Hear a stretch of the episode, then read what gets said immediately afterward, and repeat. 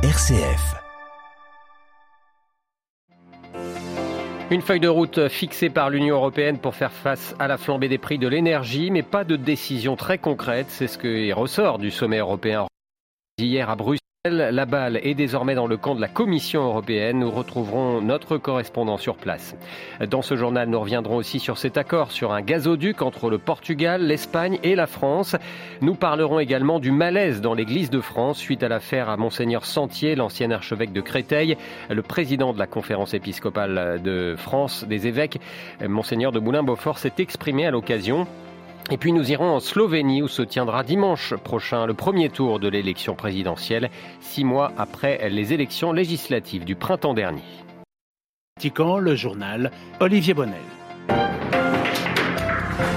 Bonjour, faire baisser les prix, garantir la sécurité des approvisionnements et réduire surtout la demande, voilà les trois objectifs fixés la nuit dernière par le Conseil européen pour lutter contre l'envolée des prix de l'énergie, du gaz en particulier, et des objectifs que l'on connaissait. La véritable question pour les 27 chefs d'État et de gouvernement de l'Union européenne, c'était comment, et là c'est beaucoup plus flou. Certes, Charles Michel, qui présidait cette réunion, s'est réjoui qu'un cadre ait été fixé, mais la détermination affichée cache mal l'absence de décision concrète renvoyée à la Commission européenne. Les précisions à Bruxelles de Pierre Benazet. France, Italie et Pologne font partie des 15 pays qui réclamaient le plafonnement des prix du gaz.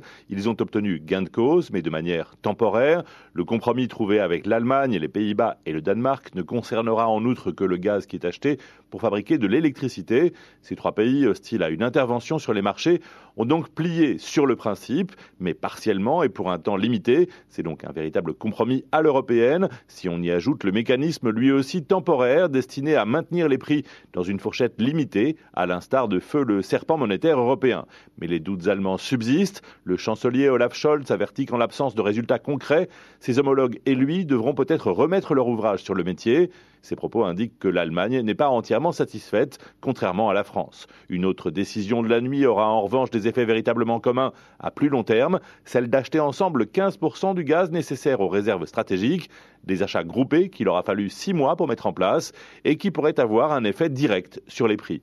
Pierre Benazet, Bruxelles, RFI pour Radio Vatican. ce sommet a été l'occasion pour les leaders européens de saluer notamment Mario Draghi, le Premier ministre italien sortant qui quitte le pouvoir. Nous te souhaitons le meilleur pour l'avenir, lui a notamment dit Charles Michel, président du Conseil européen.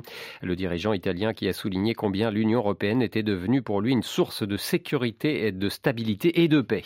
L'Italie justement où Giorgia Meloni est sur le point d'être la première femme à diriger le pays. Ce matin, la chef du parti post-fasciste Fratelli d'Italia s'est rendue au palais du Quirinal pour rencontrer le président de la République avec les autres euh, partis de la coalition de droite, Forza Italia de Silvio Berlusconi et la Ligue de Matteo Salvini, euh, Giorgia Meloni, qui se rendra de nouveau seule, cette fois-ci à 16h30, chez le président de la République. À l'issue de cette rencontre, elle sera officiellement chargée euh, de former le nouveau gouvernement. Les noms des membres de la future équipe dirigeante italienne qui pourrait être connus dès demain. Toujours sur le front énergétique en Europe, la France, l'Espagne et le Portugal se sont eux mis d'accord hier après un long bras de fer de plusieurs mois pour remplacer le projet de gazoduc MidCat à travers les Pyrénées et ce par un, un autre gazoduc sous-marin entre Barcelone et Marseille. L'objectif, bien sûr, réduire la dépendance de l'Europe au gaz russe. Louis Marsens. Le Midcat est mort, vive le Barmar, le gazoduc Barcelone-Marseille. hier, Pedro Sanchez, Emmanuel Macron et Antonio Costa ont finalement trouvé un terrain d'entente. Le gaz algérien qui arrive sur la péninsule ibérique et le gaz liquide en provenance des États-Unis ou du Qatar qui transite via les ports méthaniers espagnols ne passeront pas sous les Pyrénées mais à travers la Méditerranée entre Barcelone et Marseille avant de rejoindre le nord de l'Europe. Euh, le projet alternatif au gazoduc Midi-Catalogne s'appelle le corridor d'énergie verte, mais dans un premier temps, il ne transportera que du gaz. Il faudra attendre des années, voire des décennies pour y voir de l'hydrogène vert, l'énergie du futur produite grâce aux énergies euh, renouvelables dont l'Espagne veut être l'un des champions. Il faudra attendre un, sommet à Alicante au début du mois de décembre pour connaître les détails du projet, son financement et son calendrier. Euh, ce nouveau gazoduc est une petite victoire pour Pedro Sanchez. La France rechignait à développer les interconnexions énergétiques avec son voisin du Sud. Pour l'Espagne, l'essentiel était de trouver un débouché pour son gaz liquide par la montagne ou par la mer, ça ne change finalement pas grand-chose pour elle. Barcelone, Louis Marsens pour Radio Vatican. Les combats se poursuivent toujours en Ukraine, en particulier dans le sud du pays, autour des villes de Kherson ou encore de Zaporizhia. Kiev accuse notamment l'armée russe de vouloir détruire un barrage hydroélectrique près de Kherson, ce qui priverait l'approvisionnement en eau d'une grande partie du sud de l'Ukraine. Les pays baltes, eux, plaident pour la création d'un tribunal spécial afin, souligne-t-il, de juger les crimes d'agression de la Russie contre l'Ukraine. Je vous en parlais en titre, euh, l'Église de France est en plein malaise, le sentiment de trahison, la tentation de découragement, des émotions comprises et traversées par le président des évêques de France. Sa réaction était très attendue depuis la révélation de faits graves d'abus mettant en cause monseigneur Michel Sentier, l'évêque émérique de Créteil, alors qu'il était prêtre en Normandie il y a 30 ans. Monseigneur Éric de Moulin-Beaufort a donc pris la parole ce matin dans un communiqué. Il assure que l'Église de France réfléchit à une plus grande transparence dans la communication des sanctions prises, Delphine oui, Monseigneur de Moulin-Beaufort dit recevoir toutes les critiques formulées autour de l'absence de communication des mesures romaines quand elles ont été édictées sur le cas de Monseigneur Sentier. C'était il y a un an. Des mesures disciplinaires pour des abus spirituels à des fins sexuelles. La démission prématurée de Monseigneur Sentier en 2019 était liée à cette affaire. Monseigneur Lebrun, archevêque de Rouen, a lui adressé hier un nouveau signalement au Vatican après la manifestation de victimes dans plusieurs diocèses normands. Face au scandale, le président des évêques de France affiche donc sa il ne peut y avoir d'impunité dans l'Église, quelle que soit la fonction de la personne mise en cause, dit-il. Monseigneur de Moulin-Beaufort entend aussi la demande d'une plus grande clarté sur ces procédures canoniques et les mesures qui peuvent en découler. Il rappelle le respect des personnes et l'exigence de transparence portée par les fidèles. Le sujet, Olivier, sera évidemment à l'ordre du jour de l'Assemblée plénière des évêques qui commence dans dix jours à Lourdes. Les propositions des évêques de France en la matière seront ensuite portées ici à Rome. Merci beaucoup Delphine Allaire vous retrouverez évidemment plus d'informations sur notre site vaticanews.va.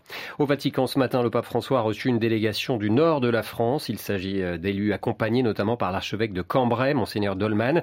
Euh, François qui a rendu hommage à cette terre ouvrière marquée par la désindustrialisation. Le pape les a invités à rester toujours au plus près de leurs administrés en développant deux notions, l'accueil et le soin.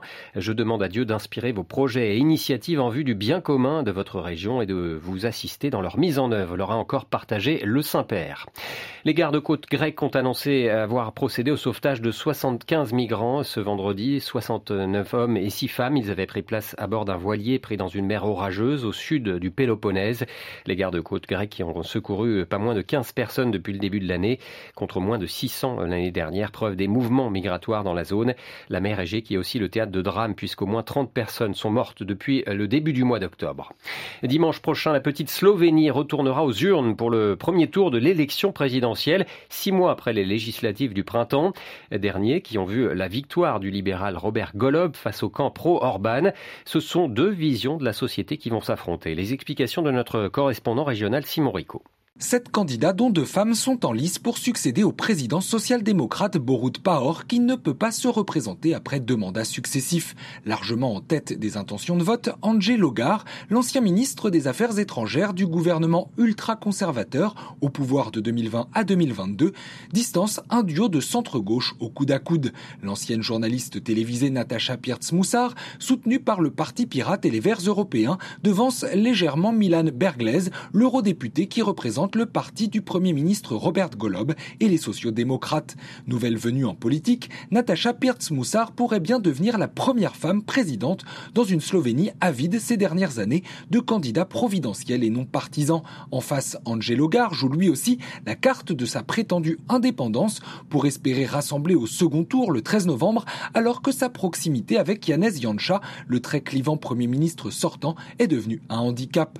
En Slovénie, le rôle du chef de l'État est avant tout protocolaire et le résultat, quel qu'il soit, ne remettra pas en question l'orientation politique de la coalition de centre-gauche au pouvoir. Simon Rico, Belgrade pour Radio Vatican. Dans l'actualité africaine, le Burkina Faso, le capitaine Traoré, président de la transition, doit officiellement prêter serment ce vendredi à Ouagadougou. Une soixantaine de personnes ont été invitées à la cérémonie qui doit se tenir au siège du Conseil constitutionnel. Et puis un mot du Soudan du Sud frappé par les inondations où l'ONU s'inquiète de l'acheminement de l'aide humanitaire pour des milliers de réfugiés 75 000 Sud-Soudanais ne vont pouvoir toucher les rations alimentaires ce mois-ci car l'eau bloque toujours de nombreuses routes.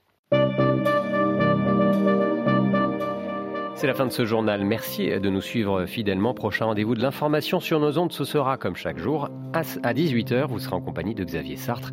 Je vous souhaite quant à moi une excellente après-midi.